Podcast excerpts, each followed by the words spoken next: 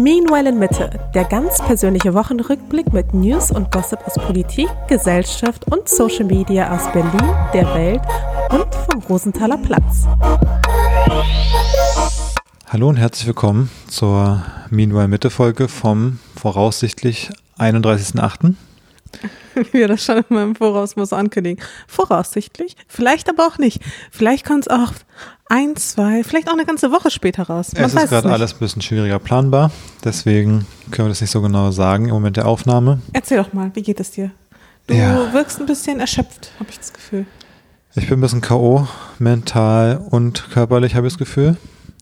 Ähm, und ich hatte das Gefühl, du warst aber heute ein bisschen unzufrieden damit schon heute Vormittag, dass ich überhaupt gesagt habe, hey, ich bin ein bisschen K.O. da warst du so ein bisschen so, hä, wovon denn?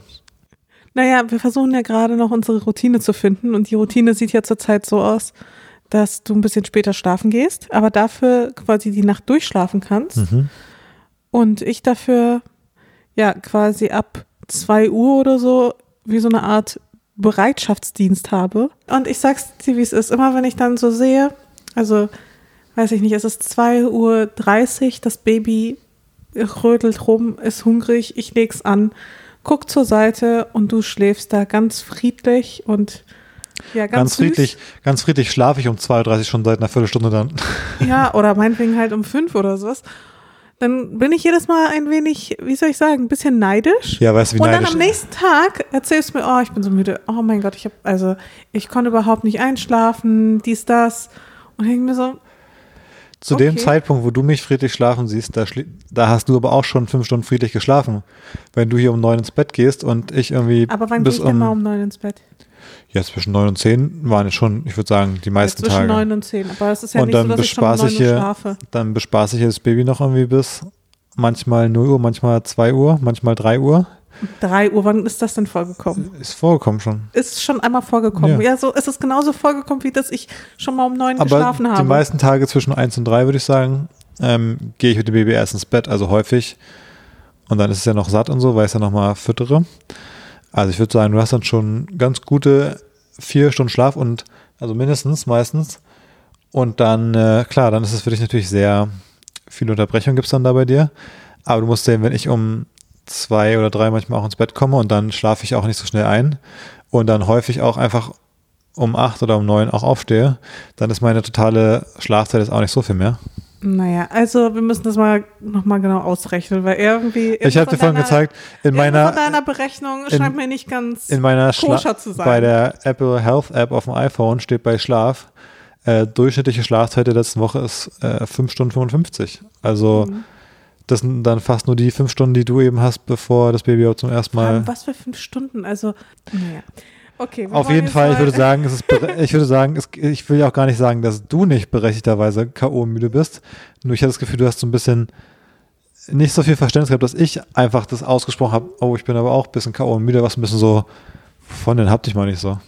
Ja. Es zieht sich dann oft ins Bett zu gehen, weil ich denke mir dann so, ich mache bis 0 Uhr oder fange so halb zwölf an, hier langsam äh, auszumachen. Und dann denkst du jetzt, mache ich das Baby fertig. Und meistens folgt ja dann so eine ein- bis zweistündige Rummelveranstaltung, äh, wo hier irgendwie gefressen, gekotzt, gewickelt, gekackt und alles andere wird im Kreis für circa eineinhalb Stunden. Und davon bin ich dann auch also ein bisschen erschöpft, allein schon von der, von der Aktion. Und dann äh, komme ich dann doch manchmal erst nach irgendwie eins oder so oder um zwei ins Bett. Und ja, das ist auch ein bisschen anstrengend. Ja, das Baby hält uns auf jeden Fall ordentlich auf Trab. Ich glaube, so kann man es auf jeden Fall zusammenfassen. Ja. Und also. trotzdem glaube ich, dass wir es noch einigermaßen gut hinbekommen. Ich habe schon das Gefühl, dass andere in der Phase vielleicht auch gar nicht so richtig schlafen oder so zwei, drei Stunden schlafen und dann jede Stunde wach sind und so Geschichten. Ich glaube, wir haben diesen Rhythmus, wie wir ihn gerade beschrieben haben, der ist schon grundsätzlich ganz sinnvoll. Ähm ich glaube, das liegt aber auch daran, dass wir uns quasi diese Phase so ein bisschen aufteilen. Also genau. diesen Schlafmangel, den teilen wir so ein bisschen auf zwei Personen auf. Ja, voll. Und ich glaube, ja anderen, bei anderen Familien ist es halt so, dass es quasi so eine Person gibt, die das dann komplett übernimmt. Also dann ist es halt meistens, ich nehme an, die Mama und die trägt dann quasi die volle Verantwortung, also muss das Kind quasi von morgens bis abends irgendwie bespaßen. Und da kann ich es auch ehrlich gesagt verstehen, dass so dieses ganze Thema Depression und sowas wirklich ein Ding sind, weil ich glaube, ich würde auch eingehen, wenn quasi mein gesamter Tagesablauf, äh, das tut es ja auch teilweise jetzt schon, aber eben nicht ganz so ausgeprägt, weil ich mir ja dann doch irgendwie mal paar Stunden Zeit nehme, um vielleicht mal auch am Nachmittag zu schlafen oder eben früh ins Bett zu gehen und du dann übernimmst. Aber diese postnatale Depression hm. verstehe ich schon, warum das äh, viele auch betrifft. Ja, ja, ich quasi dein gesamter Alltag nur noch aus Baby besteht. Ja, und ich meine, das irgendwie ist das Kind ja so eine neue Lebensaufgabe, Lebensbestimmung dann, äh, logischerweise, also zwangsläufig quasi einfach durchs Dasein, durch die Bedürfnisse. Ähm, aber ich kann mir vorstellen, wenn man dann eben sich noch alleine noch intensiver darum kümmert, dass man ja dann von seiner eigenen vorherigen Bestimmung, die man vielleicht hatte, wenn man da so irgendwie Ziele, Visionen, Träume hatte, dass man das Gefühl hat, oh, das spielt ja gar keine Rolle mehr. Gerade auch so, eine, vielleicht auch so in dieser Phase nach so den ersten Wochen danach oder so, wenn man so ein bisschen so einen Alltag, so einen neuen Alltag kommt, ähm, ja, wo dann vielleicht bei Leuten das so ein bisschen auch ein Faktor ist, dass sie im Kopf so merken, oh krass, irgendwie, da sind jetzt Dinge weiter weg, die für mich vielleicht mal so Ziele waren. Also kann ich mir vorstellen, dass da so eine Lage zusammenkommt, wo das für Leute auf jeden Fall eine richtige Challenge ist oder auch und, und dann auch noch körperlich. Ich meine, es ist ja auch eine hormonelle Geschichte, glaube ich, ne? Ja, ja, stimmt. Eine hormonelle Geschichte auch auf jeden Fall. Und was äh, ich auch ganz stark bei mir gemerkt habe, ist, dass ich zwischendurch schon mal dachte, okay, krass, ich habe jetzt quasi keine richtigen äh, Interessen hier gerade. Also ich beschäftige mich gerade mit kaum noch Dingen, die mich früher so richtig interessiert haben, also sei es Finanzen, Wirtschaft, alles mögliche, Politik. Anfangs, weil ich es mental, also emotional nicht ausgehalten habe, weil mir das irgendwie zu viel wurde. Und jetzt eher so ein bisschen aus Zeitgründen. Also ich merke, wie ich mich regelrecht dazu ja zwinge wieder, äh, mich auch mit anderen Themen auseinanderzusetzen, weil ich halt eben nicht so eine, auch mit dir nicht so eine Beziehung führen will, wo sich alles nur ums Baby dreht und alles, was wir einander zu erzählen haben, ist der Babyalltag und was hat das Baby gemacht und was hat, was ist äh, heute mit dem Baby passiert. Also das will ich halt eben nicht und ich wünsche mir, dass wir auch weiterhin, so wie früher halt auch einen richtigen so Austausch haben über Themen, die ja einfach gesellschaftspolitisch relevant sind. Ja. Voll. Habe ich auch schon mal gesagt, schon vor dem Kind, dass ich nicht so ein, äh, so ein Elternteil oder eine Familie werden will, also, also dass ich nicht Teil von Eltern sein will, die dann irgendwie sich auch mit anderen Eltern noch treffen und man redet nur mit anderen Eltern auch noch über das Baby und es gibt so im Leben kein anderes Thema mehr, was, was dich kognitiv irgendwie inspiriert oder stimuliert oder irgendwas, als irgendwie über das Baby zu reden und dich da auszutauschen. Das sind, macht Spaß und da gibt es auch coole Themen, lustige Sachen und hilfreiche Sachen, aber mal irgendwie über Politik, Wirtschaft, Sport, Freizeit, Hobbys zu reden, ähm, ist schon auch ganz cool. Ja, Stichwort Hobbys. Und da habe ich nämlich heute auch gedacht, wie cool ich es finde, ein Hobby zu haben. Und dachte ich mir, okay, das ist also, wir wollen ja nicht übertreiben, Mascha. Hm. Also Hobby ist wirklich noch für mich quasi sehr, sehr, sehr, sehr weit weg jetzt gerade. Also es ist so weit weggerückt, so überhaupt die Vorstellung. Also wenn ich es allein schon schaffe, vielleicht mal täglich oder alle zwei Tage mal eine Stunde Sport zu machen in naher Zukunft, dann äh, ist das für mich schon eine wahnsinnige Leistung. Du jetzt warst ja jetzt vorher aber auch nicht die Person mit den allermeisten Hobbys auf der Welt. Ja. Diese Frage, was machst du, wenn du nichts machen musst, zum Spaß? Da Nee, warum? Das haben wir ja schon beantwortet gehabt. Da habe ich da doch ein Hobby gefunden. Was war das nochmal? Astrologie. Ah, okay. Na gut. Ist I see, I see. Du, es gibt ja auch, also das waren jetzt keine schlechten Nachrichten, das waren nur Sachen, die uns gerade ein bisschen, ähm, sag ich mal, die ja einfach eine Herausforderung sind in der Phase, ja, mit der man dann so umzugehen lernt und mit dem, mit dem man arbeitet. Ähm, aber es gibt ja auch die sehr guten Nachrichten im Alltag. Und zwar, dass die Badrenovierung mehr oder weniger final abgeschlossen, bis auf eine Mini-Sache, die jetzt nochmal passiert. Mini, Mini-Sache. Ja, in dem Sinne, dass wir das Bad komplett benutzen können für uns. Also es gibt jetzt nichts mehr, was unsere Benutzung einschränkt. Ja? Außer diese Sache mit der Wickelkommode, die jetzt noch mal irgendwie umgebaut werden muss, aber wir haben noch eine andere Wickelkommode. Jedenfalls ist das Bad voll benutzbar. Das Waschbecken ist dran und funktioniert. Die Dusche ist äh, dran und funktioniert. Es gibt warmes Wasser seit Mitte der Woche. Und Jetzt gibt es aber eine Sache, in diesem ganzen tollen, wo ich gemerkt habe, ähm, da hat sich mein und vielleicht auch dein Leben doch verschlechtert mit dem neuen Bad. Ich habe ich hab eine Ahnung und ich sag's dir, wie es ist. Wenn es das ist, was ich denke, was es ist, dann raste ich jetzt aus. Und zwar ist es jetzt so, man geht schön duschen, man kann auch jetzt warm duschen gehen. Man mhm. muss jetzt nicht mehr kalt duschen. Also ich ja, ja ich glaube, es ist genau das, wo, was ich denke, worauf es hinausläuft. Ja, erzähl mal ruhig weiter. Also ich habe eine Phase, was stört dich genau? Zwei Wochen lang habe ich ja mir auch angewöhnt, einfach kalt zu duschen. Das habe ich jetzt mhm. schon wieder so ein bisschen mehr abgewöhnt. Aber es ist jetzt jedenfalls so, man duscht schön warm, ist gemütlich, man ist sauber, man ist frisch. Dann ist man fertig mit dem Duschen, man dreht das Wasser aus und denkt so, oh, wie entspannt war das denn? Und dann kommt aber der Moment, wo einem komplett, also wo man als Mensch eigentlich seine Würde verliert wo man komplett, wo einem die Ehre genommen wird, die Würde auch gleich mit. Und ähm, dann muss man, weil wir jetzt so eine große Glasscheibe haben an der Dusche, muss man erst mit so einem Scheibenwischer da äh, quasi nackt, noch nass in der Dusche stehend, da so das abduschen und da muss man so, wenn man nach unten kommt, dann muss man quasi so twerken quasi. Also wie in so einem Sean Paul Song, in so einem Musikvideo, wo dann so, er so singt so, ja, get down, get down so ungefähr und dann so die, die Frauen aus Jamaika so alle so in die Hocke gehen. So stehe ich dann da, nackt, und schrubb diese Scheibe da ab. Damit da nicht ein paar Wassertropfen drauf bleiben, um Gottes Willen. So, und ich finde, das ist einfach ein Vorgang, der ist würdelos. Ganz ehrlich, ich habe mich schon gefragt, wann du dich darüber beschweren würdest, dass du halt ausnahmsweise nach dem Duschen diese 20 Sekunden oder was investieren musst, um da diese Glasscheibe mal von den Wasser, von diesen, von diesen, von dem Wasser zu befreien und dass du das als würdelos empfindest, wo du es noch nicht mal jedes Mal machst. Ich mache es ich habe es am Anfang, ich habe es am Anfang gemacht direkt, dann habe ich zwei, drei Mal gedacht, ach komm, das reicht ja, wenn es alle paar Mal macht. Da habe ich gleich einen, einen, Einlauf bekommen hier, genauso wie das Baby letztens, habe ich jetzt auch einen Einlauf bekommen ähm, von dir dann. Und äh, seitdem mache ich jedes Mal. Gestern und ich Abend hast du es nämlich nicht gemacht. Was? Du, das Ding das ist nicht Deko, ne? Das ist da. Um ich mache das jedes Mal, vielleicht habe ich es mal vergessen. Aber ich finde es eigentlich sogar an sich eine ganz, ist so eine, weißt du, diese Tätigkeiten, die so oddly satisfying sind, wenn man so was so komplett sauber, so clean und alles, dass man alles erwischt und so. Das macht insofern fast Spaß, aber ich finde einfach dieses nackige, nass da drin stehen dann zu machen, das ist so irgendwie. Okay, aber dann habe ich einen Vorschlag für dich. Damit du es dann halt in Zukunft nicht mehr machen musst. Wie wäre es denn, wenn du mindestens einmal die Woche duscht? nee. Nimmst du dir so einen Schwamm oh. und dann äh, einen Glasreiniger und dann putzt du die Scheibe einfach. Hm. Was sagst du dazu? Auch nicht so viel geiler, ne? Ist ein bisschen mehr Aufwand, vor allem aber man muss doch auch relativ man muss doch, rubbeln. Man muss doch bestimmt eh rubbeln, weil wenn ich das so sehe, wie ich das da abwische, man kriegt ja nicht alle Wassertropfen, da bleibt ja schon noch ein bisschen was übrig. Ja, man muss halt hin und wieder, aber weißt du, der Unterschied ist, also Und who the fuck halt cares eigentlich, ob da Ich care. Mir ist es wichtig. Ich habe die, diese scheiß Glasscheibe war ultra teuer. Die soll aussehen wie eine Glasscheibe und nicht wie eine matte mit so Sprenkeln bestückte Glasscheibe. Hm.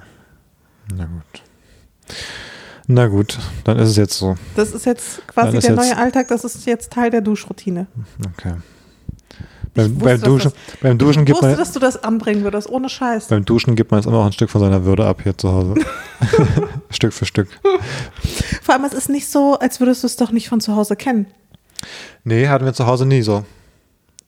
In der jetzigen Wohnung äh, von meinen Eltern haben die auch so eine Glasscheibe, da habe ich ja nie gewohnt. Ähm, ah. Und wenn ich zu Hause gewohnt habe, da gab es nie so eine Glasscheibe. Wir hatten ja sogar, wir hatten damals immer nur so eine Badewanne und da dann zwischen den zwei Wänden so ein so einen Duschvorhang gehabt mhm. und dann der Duschvorhang, der war halt einfach so ein, so ein Duschvorhang halt. Ah, okay. Also ich hatte es in meinem Leben noch nie, dass ich quasi das mal abwischen musste. Weil wenn wir bei deinen Eltern übernachtet haben und ich dann morgens geduscht habe, da habe ja. ich auch direkt abgezogen, weil ich ein richtig schlechtes Gewissen hatte, weil diese Scheibe einfach so blitzeblank sauber war. Du, da, da ich keine Zweifel ich, ich bin mir nicht sicher, aber ich meine, deine Eltern haben auch irgendwie was dazu kommentiert, dass es denen auch wichtig ist, dass abgezogen ja, wird. Ja, also auf jeden Fall wichtig. Äh, da habe ich keine Zweifel. Ähm, also da ist ja auch, also da ist der Disziplin ähm, herrscht einfach schon zu Hause bei solchen Themen. Ja, deine Eltern so letztens sind so extrem gut, ambitioniert. So letztens so, so, gut, als ich irgendwie, als hier die Auslosung kam, oder nee, die Termine für die Union Europapokalspiele und ich irgendwie Samstagmorgen um 9 Uhr irgendwie den schreibe ähm, und das den so schicke und die Antwort ist so, ja, ja, wir sind gerade einkaufen, äh, melden uns später. Samstags um 9 Uhr waren sie einkaufen, glaube ich. Also, dass er. ja, die stehen ja auch so ultra früh auf. Ich weiß How? noch, wo wir irgendwie bei denen waren und wann sind wir aufgestanden? Um neun? Ja, ja, da, war, da, da gab es schon, da gab's schon Mittag um neun. Dann. Genau, und da, da war es wirklich schon Mittag.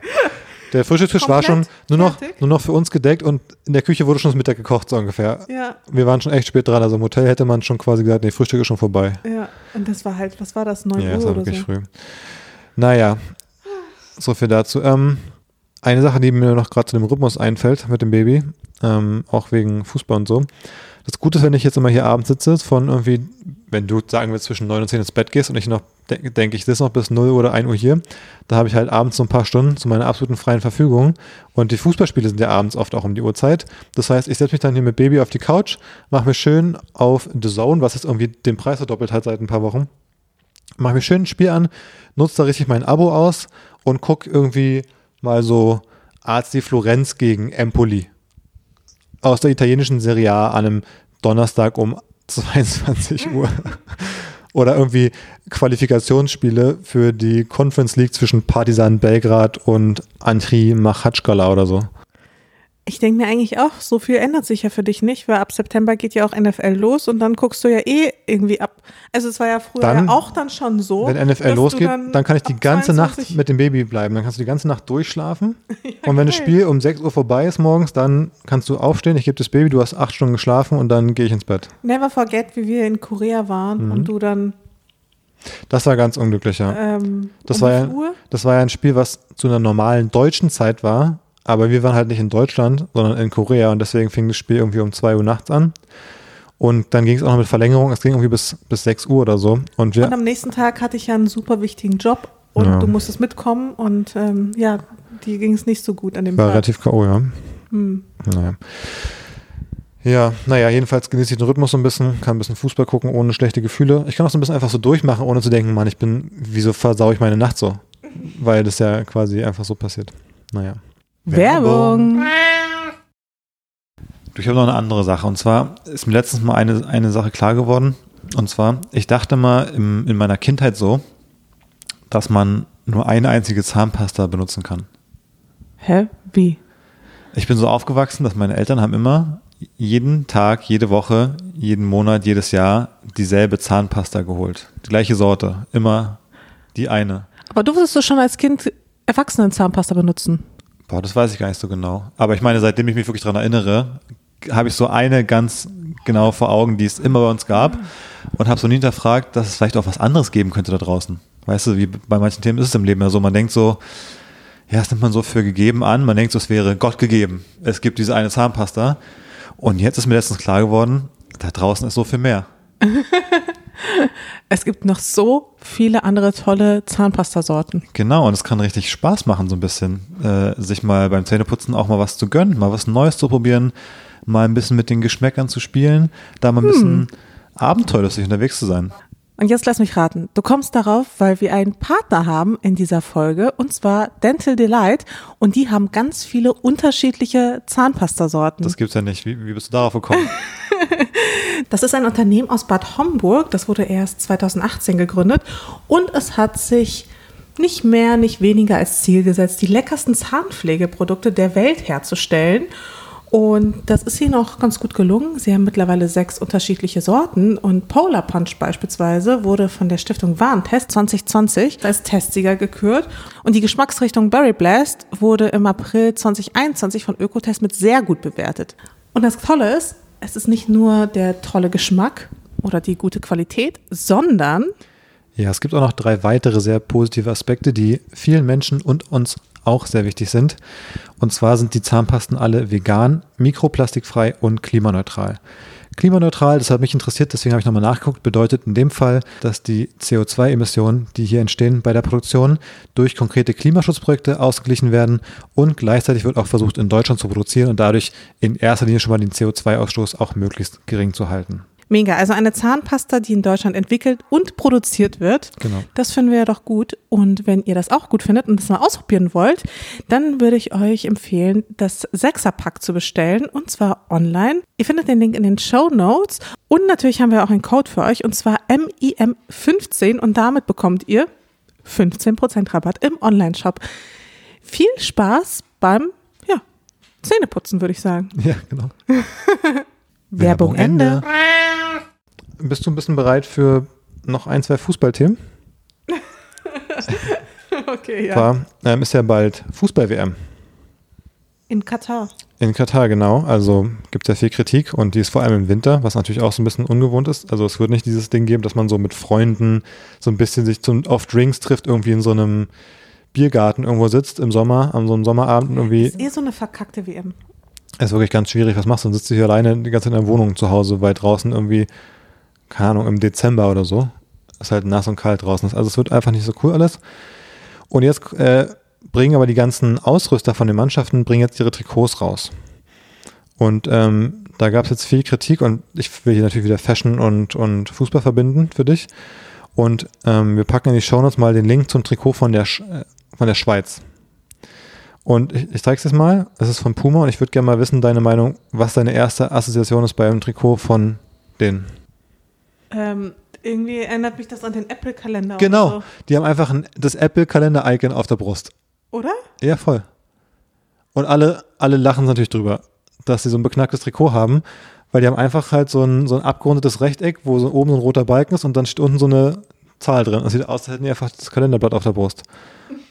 Also es ist ein kompletter Witz. Alle, alle regen sich total auf und ähm, also wie man das hier mit der Schweiz gemacht hat und abgegeben hat, gedacht hat, das ist doch cool.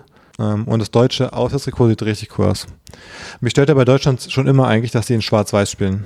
Das stört dich. Ich finde das ganz geil. Echt, aber ich finde es so komisch, warum spielt Deutschland in Schwarz-Weiß? Ja, warum nicht? Weil die Landesfarben halt schwarz, rot, gold sind. Also warum? Ja, aber schwarz ist doch enthalten. Ja, okay. okay. Ja, aber schwarz, rot, gold, sorry to say, aber es ist einfach eine hässliche Kombi. Würde, würde man denken, aber es gibt jetzt dieses Jahr, Also vielleicht noch so schwarz mit so goldenen Akzenten. genau, aber es kann dann schnell auch so ein bisschen Ed Hardy-mäßig aussehen natürlich. Richtig. Ähm, pass mal auf, ich zeig dir mal das Auswärtstrikot von der WM. Weil da, finde ich, sieht man nämlich, dass man auch sehr coole Sachen machen kann mit Schwarz, Rot, Gold. Hier, packen wir auch in die Shownotes. Ja, Das ist doch eine sehr gute Kombi, also quasi ein schwarz-rotes Trikot und dann eben diese goldene Details. Ich finde, das könnten doch die, die Heimfarben sein von Deutschland. Das würde doch voll Sinn ergeben. also ich finde vor allem das Trikot, was, wie heißt er, Thomas Müller Ja, trägt, ja. das finde ich richtig cool. Das findest du auch cool, das Heimtrikot. Ja, Aber findest du es besser als das, das, das, das schwarz-rote Auswärtstrikot? das Rote finde ich nicht so, Wirklich nicht. das ist nicht so mein Fall. Ich finde das schwarze, schwarz-weiße, Ja, okay, du beurteilst es jetzt aber auch komplett losgelöst von irgendwelchen Nationalfarben. Naja, die deutsche Nationalstadt ist mir auch gar nicht so wichtig, aber das nur so als, als Fashion-Thema wollte ich mal reingebracht haben. Naja. danke dafür. Ich finde, äh, wir können dann sowieso, wenn die WM in Katar stattfindet, da mal ein bisschen drüber reden. Ob das sinnvoll ist, dass Ob man. das, ob das sinnvoll ist, quasi ein Stadion, das draußen ist, zu kühlen. Hm? Als ich das gelesen habe, dachte ich so, Moment, hä, was? Die haben quasi Kühlanlagen, mit denen sie das Stadion, was aber nicht drin ist, sondern draußen ist, Na, die- runterkühlen? ich Die, weiß, kühlen die- die Luft quasi, die Draußenluft? Ah, die werden schon ziemlich überdacht sein, oder? Ich vermute, dass die Dächer ziemlich zu sind, dass dann eben das schon fast wie so eine halbe Halle ist, glaube ich. Aber ja, ähm, da, Ein paar Menschen sind da. genau, da äh, kann man ja über viele Aspekte sprechen. Vor allem, erstens sind da irgendwie, keine Ahnung, ein paar tausend Menschen gestorben beim Bau davon. Und dann ist ja auch mal die Frage, wie viel Sinn ergibt es in einem Land, solche Stadien überhaupt erstmal zu bauen? Ich weiß nicht, in Katar, da gibt es Fußball und so und die, da gehen öfter mal auch welche aus Europa hin. Aber da gibt es ja keinen Verein, der dann jetzt danach, oder vor allem keine zehn Vereine, die danach einfach irgendwelche 50.000 äh, Menschenstadien füllen würden. Das Problem hat ja auch bei Olympia immer wieder und so, dass dann irgendwo in Griechenland oder so da einfach einmal alles gebaut wird und dann fünf Jahre später oder zehn Jahre später sind es alles Ruinen und man fragt sich mal so ein bisschen, ja, wie sinnvoll ist das? Ähm, ja, schwierig. Aber ich glaube, viele Länder wollen auch einfach diese ganzen Olympia- und WM-Sachen gar nicht mehr haben, ist mein Gefühl. Also gerade bei Olympia haben sie doch immer Probleme, jetzt neue Ausrichter zu finden. Wirklich? Ja, weil es einfach nicht so ein geiler Deal ist für das Land. Du musst halt übelst viel investieren, hast dann halt diese, diese Sportstätten, die danach so ein bisschen den Bach runtergehen. Und ich glaube, ja, das alles zu bauen und dann haben die manchmal gar nicht die Infrastruktur, um die ganzen Leute, die kommen und so überhaupt äh, zu versorgen und, Und so. warum Also richtet man das nicht da aus, wo schon die Infrastruktur vorhanden ist? macht man ja zum Teil dann auch, klar. Also es gibt ja dann immer mal wieder Olympia irgendwo in London oder sowas natürlich auch oder, oder in Turin und so Geschichten. In Ähm, Berlin ja auch. Genau. Das, Da besteht ja auch schon die ganze Zeit die Infrastruktur. Ja. Wobei die ja auch, glaube ich, ein bisschen runtergekommen ist. Ja, ich glaube, das Olympische Dorf ist nicht mehr so up-to-date bei Berlin da irgendwo, aber ja. Aber ich glaube, bei, bei WMs ist es vielleicht ein bisschen genauso. Und dann wollen sie natürlich auch so ein bisschen mal neue Märkte erreichen. Du willst ja nicht, dass Olympia jedes Jahr irgendwie oder alle vier Jahre irgendwie nur in den USA, in Deutschland und in Italien ist, sondern die wollen ja dann auch mal Olympia irgendwo in, weiß ich nicht, Japan machen oder so. Ähm, also da war ja auch schon ein und so Nagano, aber ich meine, irgendwann musst du halt zum ersten Mal was bauen, wenn du nicht immer nur in drei Ländern was machen willst. Naja. Insofern glaube ich, deswegen, unter anderem deswegen kriegen so Länder wie Katar ähm, dann glaube ich auch eine, eine WM, weil die anderen sich teilweise gar nicht so krass umreißen. Ah, ich glaube, bei der WM ist das nochmal was anderes. Ich meine, bei Olympia kann ich mir das vorstellen, aber ich glaube, WM ist dann doch nochmal ist nochmal eine andere Nummer. Also es hat auf jeden Fall andere Gründe, warum die jetzt vor allem da ist, aber ich meine, ich glaube trotzdem, dass es ein Bestreben gibt, generell mal neue Nationen zu haben, auch. Ja, ob das jetzt unbedingt Katar sein muss. Ich glaube, das ist alles mit rechten Ding zugegeben, äh, zugegangen in Katar. Ich kann mir nicht vorstellen, also wer sollte da was gemacht haben? Ja, äh, kann man sich überhaupt nicht vorstellen. Also da wird auf jeden Fall alles mit rechten Dingen zugegangen sein. Ja. Mal was ganz anderes. Und zwar, worüber ich jetzt ein paar Mal gestolpert bin. Das kannst du mir vielleicht mal erklären. Und zwar, wir stecken ja jetzt gerade in einer, ja, man könnte schon es Krise nennen. Ukraine-Krieg, Energiekrise, Corona, ich wüsste gar nicht, wo ich anfangen sollte. Mhm. Und es heißt ja Inflation und es heißt ja, in den Krisen werden die besten Firmen gegründet. Mhm. Und ich wollte dich mal fragen, was du zu diesem Satz sagst, weil ich lese den ziemlich häufig oder höre den ziemlich oft und ich bin so ein bisschen skeptisch, ob das wirklich so stimmt. Mhm. Und da mhm. dachte ich mir, wer könnte mir diese Frage besser beantworten als du? Ja. Ist es tatsächlich so, dass die besten Companies in Krisenzeiten gegründet werden? Das ist natürlich, also, ist natürlich eine hervorragende Idee, mich zu fragen. Also, ich bin ja hier der Startup-Experte. Ähm, und ja, aber das hört man ja auch wirklich von kompetenten Leuten. Also, Total. das sagen wirklich Menschen, wo man sagen würde, die sind schon ja sehr erfahren in dem Business und mhm. haben auch Ahnung. Und irgendwas an diesem Satz stört mich so ein bisschen, weil ich habe so ein bisschen das Gefühl, dass da auch wieder Correlation is not causation der Fall ist. Also ich habe den Satz natürlich auch schon sehr oft gehört ähm, und ich, ja, es sagen irgendwie sehr viele und ich habe das Gefühl, den sagen viele so dahin. Es ist so ein bisschen so, keine Ahnung, so eine, so eine gefühlte Wahrheit, so mit so Confirmation Bias. Also man hört es so und denkt so, ja, das ergibt Sinn. Und ähm, ich glaube, woher das ein bisschen kommt, ist, dass es so in den letzten Jahren da so ein paar Präzedenzfälle oder so ein paar Beispiele gibt. Also zum Beispiel ein Airbnb zum Beispiel. Und ich weiß gar nicht, ob auch Uber und so Geschichten. Also 2008, 2009 wurden einige Firmen gegründet in der letzten riesigen Finanzkrise in, in den USA, ähm, die heutzutage sehr erfolgreich sind. Und dann kann man natürlich sagen, ja, da war Krise, da wurden die gegründet. In Krisen kann man gut Unternehmen gründen. Und genauso war dann quasi 2000, war ja auch so Dotcom-Bubble. Ähm, und in der Folge so dann 2001, 2002 wurden auch wiederum viele Unternehmen gegründet, die ähm, in den Jahren danach so ein bisschen die nächsten großen Internetfirmen waren. Insofern scheint da was dran zu sein. Aber die Frage ist eben genau, ist es, ist es Korrelation oder ist das auch ein kausaler Zusammenhang? Also lag das an der Krise, dass die so erfolgreich sind oder war es nur Zufall? Und äh, das Gegenargument ist so ein bisschen, was ich auch mal gesehen hatte, dass das zu dem gleichen Zeitpunkt, wo eine Krise war, auch oft ein anderes, was anderes passiert ist. Also zum Beispiel 2008 war irgendwie so das erste oder zweite Jahr, nachdem das iPhone rauskam. Also natürlich wurden in den Jahren nach dem iPhone, wo ein totaler Shift war in der Technologie, die wir auf der Welt benutzt haben, wo so ein neuer Trend, ein ganz neues Format, ein Medium kam, logisch, dass da auch Firmen entstehen, die auf dieser neuen Plattform aufbauen und dann als die ersten, die das machen, dadurch auch groß werden zum Beispiel. Also zum Beispiel in Uber, ja. Also wie hättest du vorher jemals äh, an einem Handygerät, also hättest ein Taxi rufen können, das war die Technik davor quasi. Ähm, und dann gab es halt ein iPhone, also konnte man sowas wie Uber überhaupt dann erst bauen. Ähm, und deswegen ist es vielleicht eher in der Folge von dieser Krise entstanden. Ähm, und auch ein Airbnb, also vielleicht auch da durch so Sachen wie wie ein Instagram, wie irgendwelche Couchsurfing-Geschichten, dass Leute einfach gereist sind und das Internet durch Handys auch eine größere Rolle bei Reisen gespielt hat, dann nochmal, ähm, hat sowas vielleicht eher begünstigt.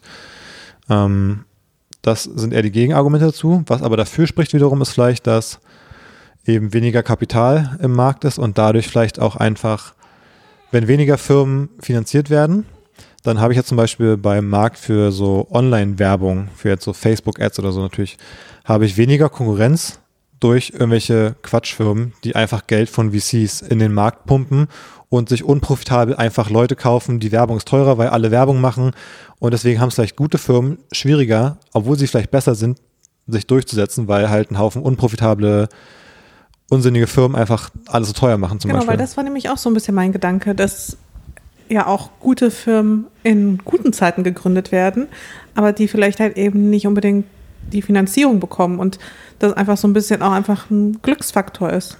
Ja. Vielleicht gibt es einen ganzen Haufen toller Firmen mit, ja, vielleicht auch irgendwelchen Patenten oder sowas, die es aber einfach nicht ja, geschafft haben. Das weiß ich nicht, mehr, nicht mehr genau. Weißt, man weiß es halt einfach nicht. Man, also das ist ja natürlich sichtbar. Ja, das, das ist natürlich sowieso immer, aber ich glaube weniger als vielleicht die Finanzierung, weil ich glaube, häufig die wirklich guten Firmen, da ist, glaube ich, schon eine hohe Quote, dass die in den Zeiten, wo viel Geld im Markt ist, da wo dann eh super viel finanziert wird, dass sich die guten Firmen dann zu einem hohen Anteil auch durchsetzen und eine Finanzierung bekommen. Aber ich glaube, das sind zum Beispiel so Probleme wie, wenn eben alle Geld haben, dann ist zum Beispiel auch talentierte MitarbeiterInnen zu finden auch viel schwieriger.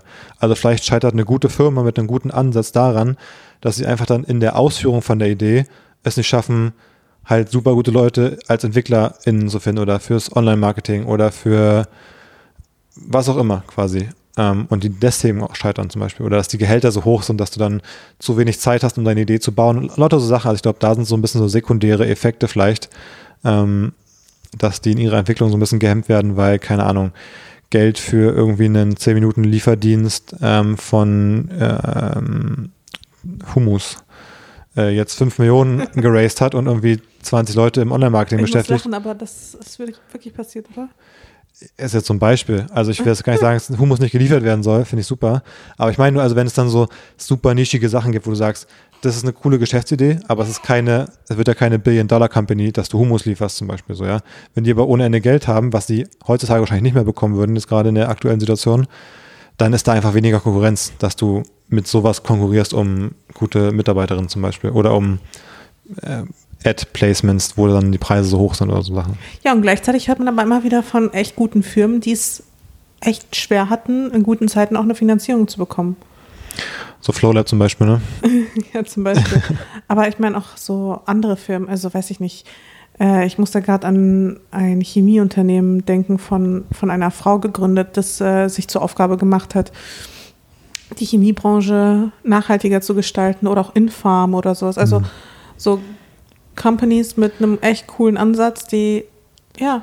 Bei Infarm, da erinnere ich mich noch, wie Pip im Doppelgänger-Podcast auch gesagt hat, dass das eigentlich in seinen Augen kein sinnvolles Business ist. Ähm, weil ich glaube, da muss man wirklich mal unterscheiden zwischen, was ist eine coole, was findet man cool, was würde man gern funktionieren sehen und was am Ende des Tages ein gutes Geschäfts Geschäftsmodell. Also was wirklich als in einer kapitalistischen Gesellschaft, in einer Kapitalmarkt getriebenen Dynamiken irgendwie wirklich am Ende funktioniert. Ja, ähm, vielleicht ist genau da das Problem. Das sind halt auch immer noch Unterschiede, ne? Ähm, und genauso wie er immer über Beyond Meat sagt oder über Oatly, ähm, ja, ich, ich mag die Produkte, ich konsumiere die gerne, aber die, von den Margen und von den Produktionskosten und Lieferketten und so sind die halt schlecht. So, die können eigentlich nicht funktionieren. Also das sind ja getrennte Sachen leider häufig. Ähm, genau, ja, das finde ich ehrlich gesagt auch ein bisschen problematisch. Aber gerade die haben ja auch es bis an die Börse geschafft und hatten ja auch viel Geld. Also, genau, das sind aber die Companies, die wir sehen. Und ich glaube, da gibt es auch ganz, ganz viele, die eben nicht sichtbar sind. Ja. Die es halt eben nicht schaffen, obwohl sie einen coolen Ansatz haben. Ja. Ja, ich frage mich immer öfter bei solchen Sachen, ob wirklich dieses, ähm, dieses Venture Capital Modell halt ist wirklich auch ein bisschen ein Problem in meinen Augen, dass ähm, eben eine Firma jetzt wie Oatly zum Beispiel oder wie ein Beyond Meat, ja, vielleicht, vielleicht gehören die nicht an die Börse, vielleicht gehört das ganze Geschäftsmodell gar nicht auf. Maximales Wachstum mit maximalem Profit getrimmt, ähm, vielleicht wäre es cool, wenn es einfach wie so eine, wie so eine mittelständische Firma wäre, wie es sie in Deutschland ja zuhauf gibt, auch aus den letzten Jahrzehnten schon, wo so Industrieunternehmen einfach so entstanden sind, wo es nicht, und so Industrieunternehmen sind ja vor 50, 60 Jahren nicht als VC-Modelle entstanden, sondern da hat dann irgendwer eine Fleischerei aufgemacht und dann irgendwann wurde es größer und irgendwann ist er der größte Fleischproduzent irgendwo in Deutschland gewesen, so ungefähr, weißt du? Also, ja, das ist ja nicht so ganz plötzlich passiert. Also ich, wenn wir uns nee, nee, nicht plötzlich. Wenn wir uns da mal die Geschichte anschauen, dann sind die meisten großen Industrieunternehmen, also die wir heute kennen, ja irgendwann so in den 20ern, 30ern Gut, entstanden. aber das, das geht mir jetzt auch nicht speziell um Deutschland, aber du hast ja auch in anderen Ländern in Europa, du hast jetzt auch in Frankreich einen Mittelstand, wo irgendwelche Firmen halt größter Fleischprozent oder irgendwie Baustoffe herstellen oder was. Sowas meine ich halt. Das wären ja auch damals keine oder wären heutzutage keine klassischen VC-Firmen und trotzdem sind es ja große Firmen. Und warum kann nicht sowas ein Nahrungsmittelproduzent wie jetzt ein Oatly oder ein Beyond Meat, warum können die nicht so ein Produzent sein von sowas? Und ich glaube, da ist das Problem müssen in diesem Marktumfeld heutzutage, wie sollen die sich überhaupt auf das Level etablieren gegen die ganze starke Konkurrenz? Also brauchen sie viel Investment am Anfang. Viel Investment ist heutzutage irgendwie häufig dann halt Venture Capital und eine Firma, die halt irgendwie aus irgendwie Haferpulver Milch herstellt, vielleicht, vielleicht geht es einfach nicht mit so einem Produkt, aber das Produkt ist ja deswegen nicht schlecht. Das, ja, irgendwie fehlt da so ein bisschen so ein, so ein Zwischenweg, wie so eine Modelle gerade finanziert werden, ohne am Ende dann so eine Enttäuschung zu werden, wo man dann sagt, ja, was für eine scheiß Firma, aber ist ja in dem Sinne keine scheiß Firma eigentlich. Absolut nicht.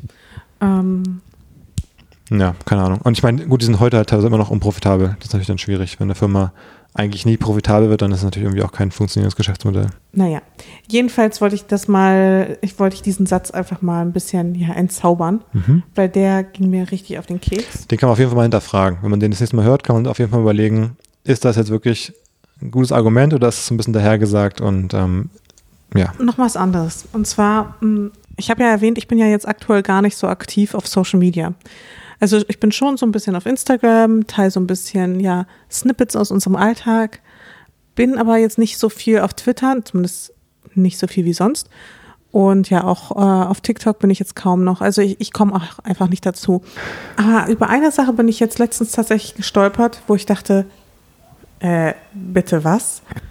Und zwar habe ich gelesen, dass in Afrika ein neuer Ozean entsteht. Jetzt gerade. Afrika bekommt quasi einen Riss. War das da auf äh, Faktastisch auch, oder? nee, das ist, äh, das findet man tatsächlich in seriösen Medien. Aha.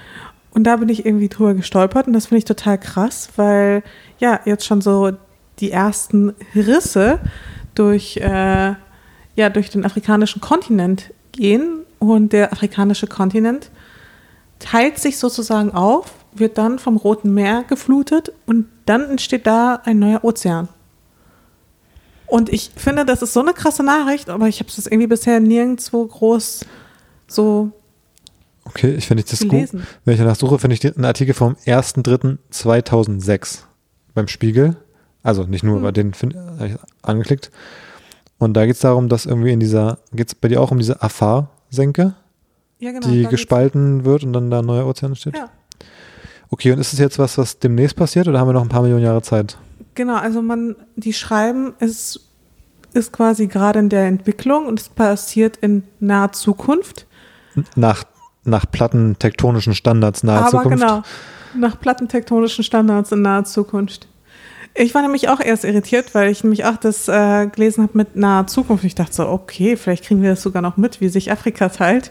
Aber nee, ähm, es ist dann natürlich die Rede davon, dass es ein paar Jährchen noch dauern wird. Sag mal eine Zahl, wie viele Jährchen? Es äh, habe ich nicht gefunden, wie okay. lange das dauern könnte. Also das kann man nicht so absehen. Okay. Aber die ersten Risse gehen schon quasi so durch die Dörfer wo teilweise dann auch Rinder und Ziegen dann einfach reingefallen sind. Also die Erde öffnet sich einfach, zack, entsteht ein Riss und irgendwelche Herdentiere fallen da rein. Aber es ist wirklich ein neuer Ozean, weil ich meine, da wo es so liegt, es liegt ja quasi am Meer, also entsteht nicht einfach eine neue Bucht vom bestehenden Ozean. Also warum, wie soll denn ein neuer, da müsste sich ja auch wieder, da müsste quasi Wasser reinlaufen und dann müsste sich das quasi wieder so ein bisschen schließen nach und nach, damit nee, es irgendwie wirklich. Also der Riss wird quasi durch den gesamten Kontinent gehen. Und dadurch wird der obere Teil des afrikanischen Kontinents weiter Richtung Europa gedrückt. Hm. Und ähm, ja, es entsteht dann einfach ein neuer Ozean. Das ist nicht gut, wenn der nördliche Teil nach Europa gedrückt wird, das ist nicht gut für die Bemühungen Europas, die afrikanischen Flüchtlinge irgendwie am Mittelmeer aufzuhalten. Ich glaube, bis dahin ist das kein Problem mehr. Okay. Aber ja, krass. Genau, und dann, dann wird quasi aus Afrika entstehen dann quasi zwei Kontinente. Ach so, ich sehe noch so ein Bild, da wird aber so ein bisschen der, der östliche Teil, der bricht so ein bisschen ab und floatet weg. Genau, also das Horn wird quasi ja. verschwinden. Das ah, afrikanische ja. Horn wird quasi verschwinden. Ich glaube, wir müssen kurz eine Pause machen. Ja, ich glaube auch. Falls ihr auch so ein kleines Schnauben im Hintergrund hört. Wir sind hier gerade bei der Raubtierfütterung. Raubtier. Pira Piranha-Fütterung. Piranha-Fütterung. Nee, aber zurück äh, zu diesem afrikanischen Kontinent äh, und dem neuen Ozean. Ich fand das schon ziemlich faszinierend. Also Absolut. das hat mich dann schon ziemlich beeindruckt. Und, ich meine, es passt jetzt nicht direkt in die Space Corner, aber man kann quasi den Riss vom Weltall aus beobachten. Apropos Space Corner. Ah ja, sehr nice. Weltraum, Raketen, Mars, SpaceX, entfernte Galaxien. Herzlich willkommen in Davids Space Corner. Und zwar ähm, aus dem Weltall beobachten. Das geht vielleicht bald wieder vom Mond, wie wir schon vielleicht ein, zwei Mal besprochen haben, dass ja der Plan ist, dass wir wieder zum Mond fliegen. Ähm, und die Frage ist, ob es dazu unseren Lord and Savior Elon Musk braucht oder ob die NASA es auch alleine schafft. Ähm, und ähm, letzte Woche hatte ich so ein bisschen vergessen, dass ich eigentlich hätte erzählen müssen, dass ja gestern, also zum Zeitpunkt unserer Aufnahme, also am, am Montag sollte das eigentlich passieren, da sollte die Artemis One Mission starten. Und äh, das ist ja die, die neuen Mondmission der NASA. Und hat leider nicht geklappt. Ähm, Wie, hat nicht geklappt. ja, die wollten dann starten gestern und dann gab es aber irgendein Problem beim Beladen der Rakete mit Treibstoff, weil irgendein, irgendwas ist geleakt.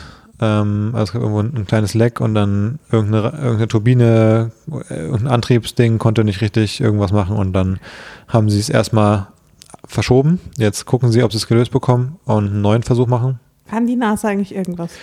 Ja, das ist natürlich so ein bisschen die erste Reaktion, ne? Ähm, also die NASA kann eigentlich eine ganze Menge, muss man wirklich sagen. Ich meine, die haben diese ganze Space-Teleskop-Geschichte gemacht, die ungefähr das krasseste war, was die Menschheit so vielleicht hinbekommen hat, äh, ingenieurstechnisch. Du meinst, du meinst das James Webb-Teleskop? Genau, das hatte die NASA quasi gebaut und alles. Die haben die Rakete damals nicht hochgeschossen, sondern einfach eine andere, in dem Sinne gebucht dafür. Ähm, aber ja, das war schon krass. Und dann diese ganzen äh, Rover, die sie auf den Mars geschickt haben, letztens erst wieder der, oder von letztes Jahr der Perseverance, glaube ich, der Rover, der jetzt da gerade rumfährt. Also, die kriegen schon einiges hin, sind schon sehr gute Leute, nur beim Raketebauen sind sie nicht so gut. Was aber eher daran liegt, glaube ich, dass die halt nicht die Budgets haben zurzeit und nicht Achso, die. ich wollte gerade sagen, wahrscheinlich nicht die Mitarbeiter, weil die alle schon abgegangen sind das natürlich auch. Also, ich meine, das ist das, was wir jetzt zu hier. SpaceX und so. Genau, da wird sicherlich vielleicht mehr bezahlt und du hast sicherlich mehr. Also, das ist halt wie wenn du hier sagst, warum arbeiten Leute in, in den Startups und nicht in den Behörden? So. ähm, ich glaube, das gleiche Problem haben die sicherlich auch. Und wie gesagt, die Budgets sind auch ein bisschen anders und natürlich so dieses Thema, wenn bei SpaceX bei dem, beim Entwickeln der Rakete dreimal was explodiert, dann sagen die ja, gehört dazu. Wenn bei der NASA andauernd die Prototypen explodieren würden, dann würde der Kongress halt sagen, warum wird unser Geld hier so ver, verballert zum Beispiel. Also, das hängt damit viel zusammen. Ähm, aber die, die Mondmission wurde eben fürs Erste verschoben. Insofern war es kein Problem, dass ich da nicht Bescheid gesagt habe vorher, weil man hat nichts verpasst bisher. Okay, aber der Plan, eine Mondmission noch zu starten, der existiert.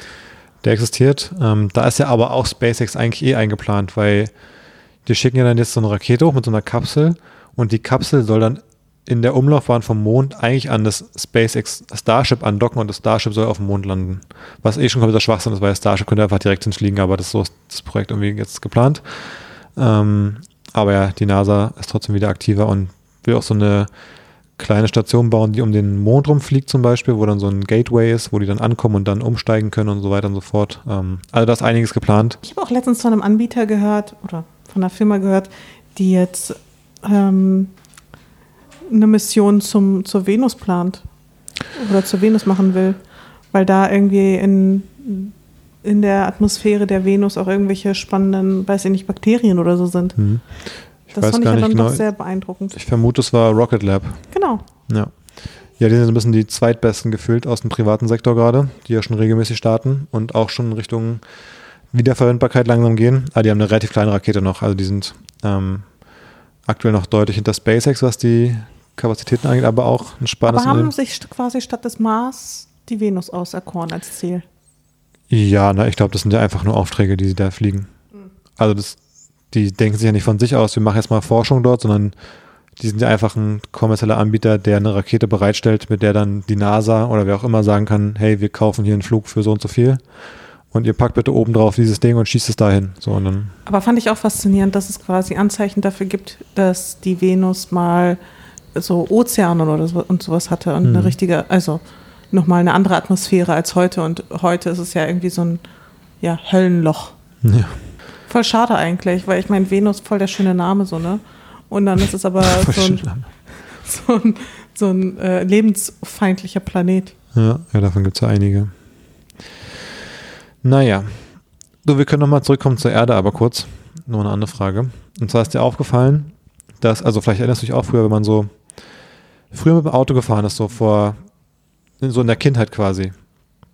Und man war zum Beispiel so im Urlaub oder so und ist da mit dem Mietwagen rumgefahren, so eine Woche lang, dass die Scheibe nach so einer Woche so gepflastert war, quasi mit so diesen Insekten, die so an der Scheibe gegenklatschen.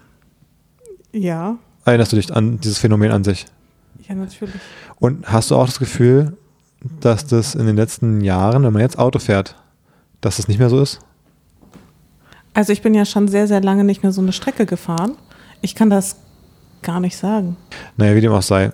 Ähm, aber hast, ich, also ich hatte immer so unterbewusst das Gefühl, dass es eben weniger geworden ist. Auch wenn man so jetzt in Berlin, wenn man sich jetzt hier so ein Carsharing-Auto mietet oder so, wo ich nicht weiß, wie oft die gewaschen werden, aber da ist ja auch nicht, dass die Scheibe voll ist mit Insekten oder so.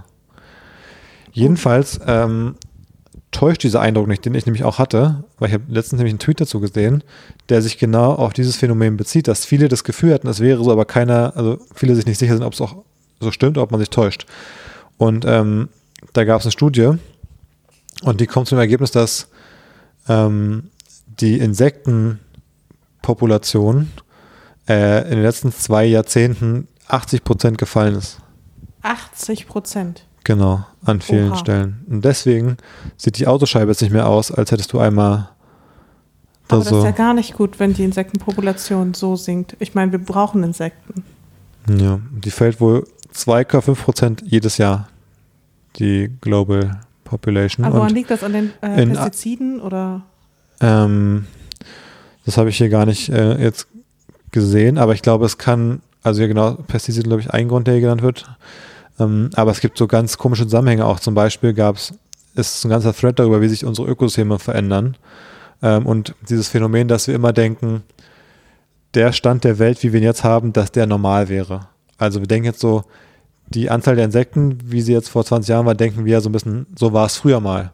Aber es war früher, also früher, früher war es ja mal ganz anders. Ähm, zum Beispiel Walfang. Also 1875, bevor so mit Walfang angefangen wurde, da gab es 300.000 Blauwale, Blauwele, Blauwale, Blauwale, Blauwale, glaube ich. Blauwale, Ja. Wele.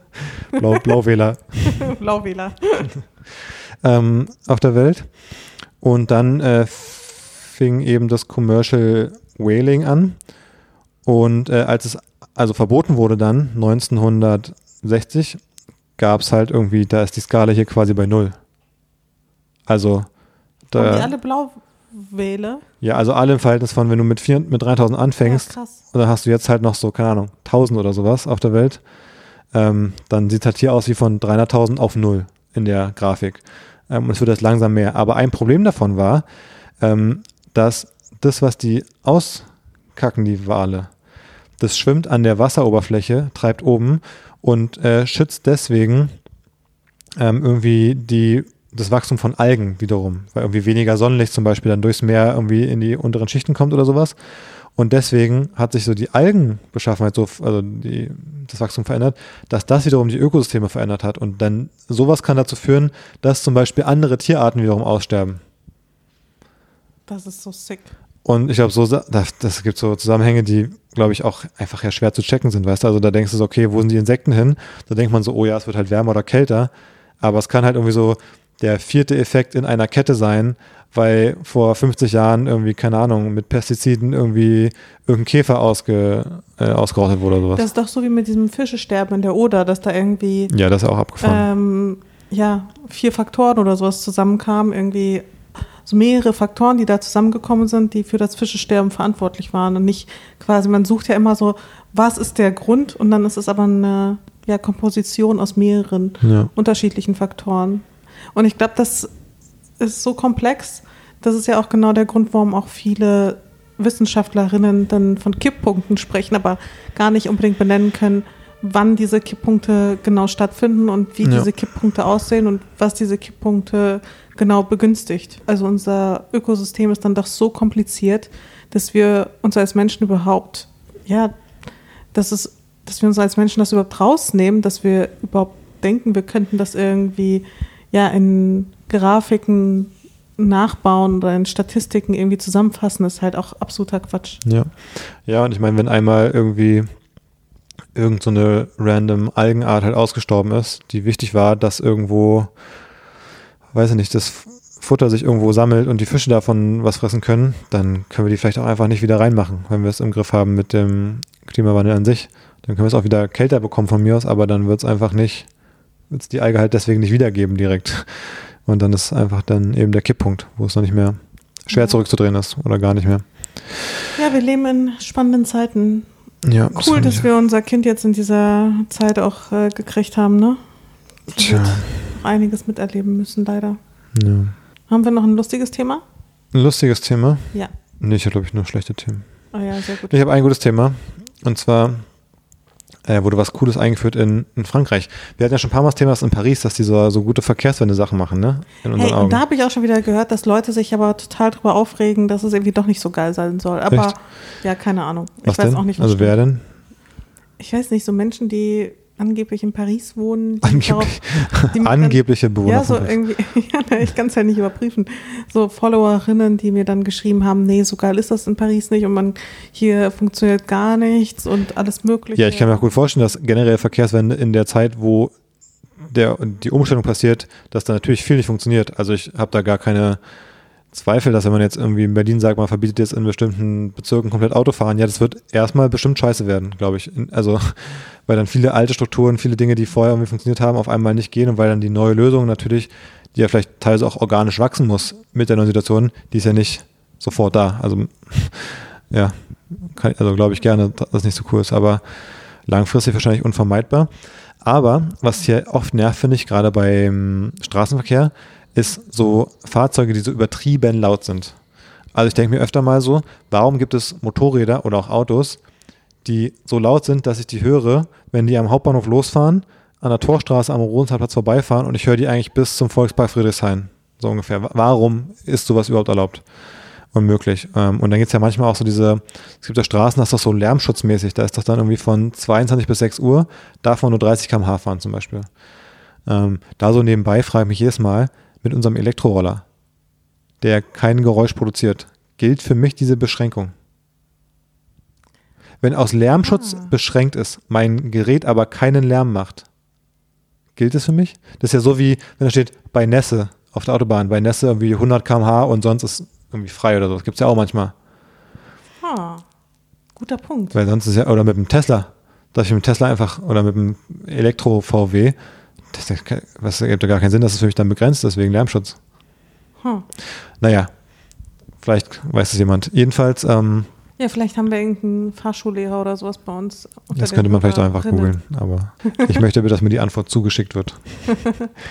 ähm, nee, jedenfalls in Frankreich gibt es jetzt Blitzer, die blitzen zu laute ähm, Straßenverkehrsteilnehmer. Echt? Ja. Gibt es sowas jetzt? Mega geil, weil Da ich fühle mich richtig belästigt. Ich finde es so nervig, was Mhm. du ja auch gerade meintest. Ich könnte richtig kotzen, ne? Es gibt also ich bin auch Blitzer, richtig sauer, wenn ich das nachts höre. die haben quasi einfach ein Mikro und wenn das merkt, da ist jetzt gerade was, was zu laut ist, haben die eine Kamera auch noch dabei und die kann dann äh, eben feststellen, von welchem Fahrzeug das kam.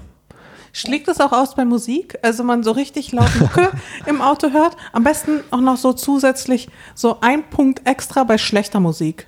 Also wenn zum Beispiel Rapmusik Deutschrap, läuft, bei Deutschrap. bei Deutschrap gibt es nochmal einen Zusatzpunkt extra Hm, abgezogen. Finde Ja. ich, also da wäre ich auf jeden Fall für. Mhm. Also ich bin ja auch total für Meinungsfreiheit und auch generell viele Freiheiten, aber bei Deutschrap hört es ja bei mir bekanntlich auf.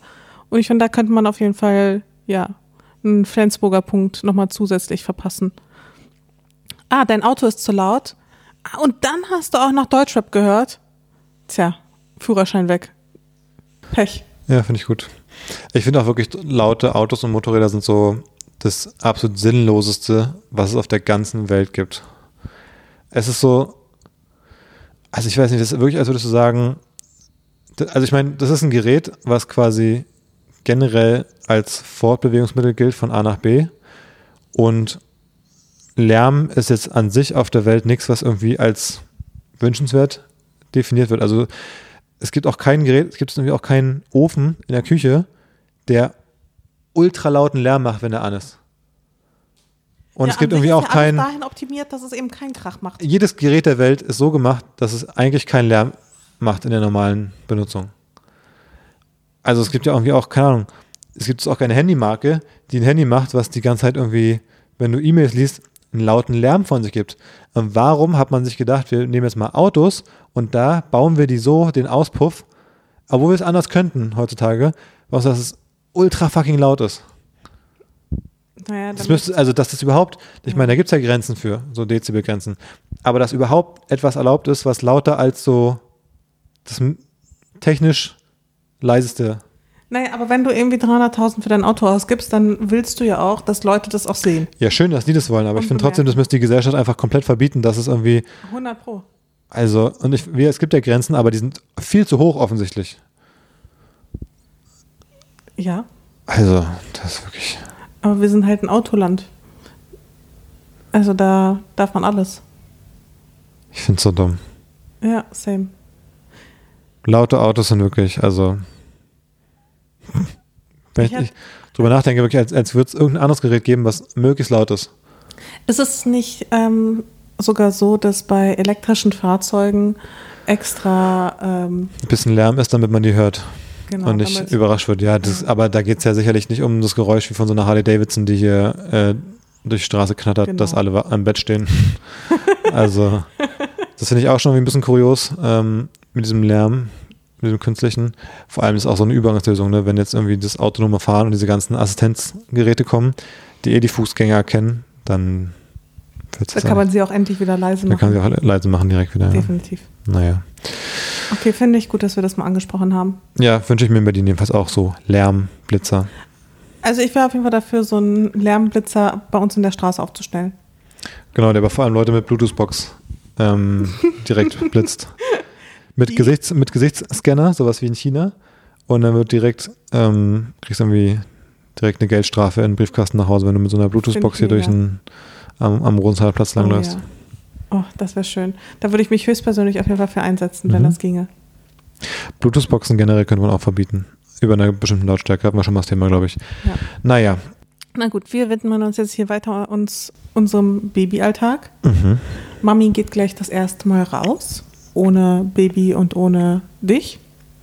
Da bin ich mal gespannt, wie das läuft. Ob ihr alleine zu Hause zurechtkommt. Wenn du wiederkommst, liegt die Wohnung hier so in Schutt und Asche, wie wenn man so manchmal diese Videos hat von so einem Husky, der irgendwie das Sofa so auseinandergerissen hat und irgendwie Genauso stelle ich mir das vor, wenn ich jetzt zwei Stunden die Badewanne zum Überlaufen gebracht hat und Oh dann Gott. nach zwei Stunden kommst du wieder und irgendwie, weiß nicht, das, das Baby liegt irgendwo in der Gegend rum, ich lieg ausgenockt im Flur und, und die Badewanne ist übergelaufen. Oh Mann, ich bin gespannt.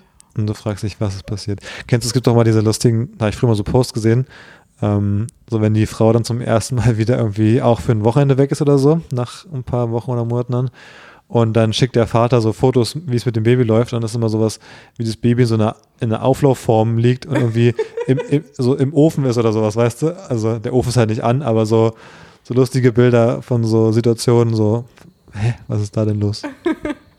Oh ja, das kann ich mir auch noch vorstellen. Oder so dass das du Baby- in eine Auflaufform reindrückst. so ein Foto, wo das Baby so das Küchenmesser hält und ich so auf dem, das mir so die, das Küchenmesser so an den Hals hält oder so. Und ich sage so, das Baby hat mich überwältigt und jetzt hat es die Kontrolle übernommen. Hol mich hier raus. Du musst auf jeden Fall ein paar von diesen Bildern raussuchen. Gibt es da irgendwie so einen Twitter-Thread? Muss ich mal so? suchen, finde ich bestimmt, ja. Dann packen wir das in die Shownotes, wenn wir was finden. Ja, Das klingt mega lustig. ja. Na gut, so machen wir es. Mal gucken, wie es läuft. Ja, ich drücke dir die Daumen, dass es schläft. Wird schon, ich schneide es mir sonst um mit der Trage. Die Trage ist ja der, der Cheatcode. Ja, ich habe ja super viele Tipps übrigens bekommen, wie man sein Baby zum Schlafen kriegt. Mhm. Äh, einer der Nummer 1 Tipps war hier diese Geräusche, so Geräusche-App oder irgendwie einfach den Föhn laufen lassen oder irgendwie sowas. Also Mhm. diese Föhn-Staubsauger-Geräusche. Aber bisher scheint unser Baby auf jeden Fall nicht da anzuschlagen. Geräusche nicht so sehr, ne? Nee. Macht, macht irgendwie nichts. Nee, es passiert nicht wirklich was. Aber die Trage ist bisher unser Nummer 1 Tipp. Mhm. Sobald du die Trage umhast, ist das B quasi ausgenockt. Eigentlich hundertprozentige Erfolgsquote. Aber mir komischerweise nicht. Vielleicht bin ich aber auch zu ungeduldig. Aber bei mir rödelt es hin und her und schreit und weint. Vielleicht ist es da so nah an den Bubis, dass es die ganze Zeit so denkt, oh, ich, das sind ja hier, ich könnte ja trinken jetzt eigentlich. Vielleicht ist es da so aufgeregt, Vielleicht. Oder es erstickt gefühlt in den Bubis. Ja, könnte sein. Also wahrscheinlich ist es wirklich ein bisschen unbequem bei den Bubis. Ja. Naja. Naja. Okay, Bis nächste Woche. bis dann. Tschüss.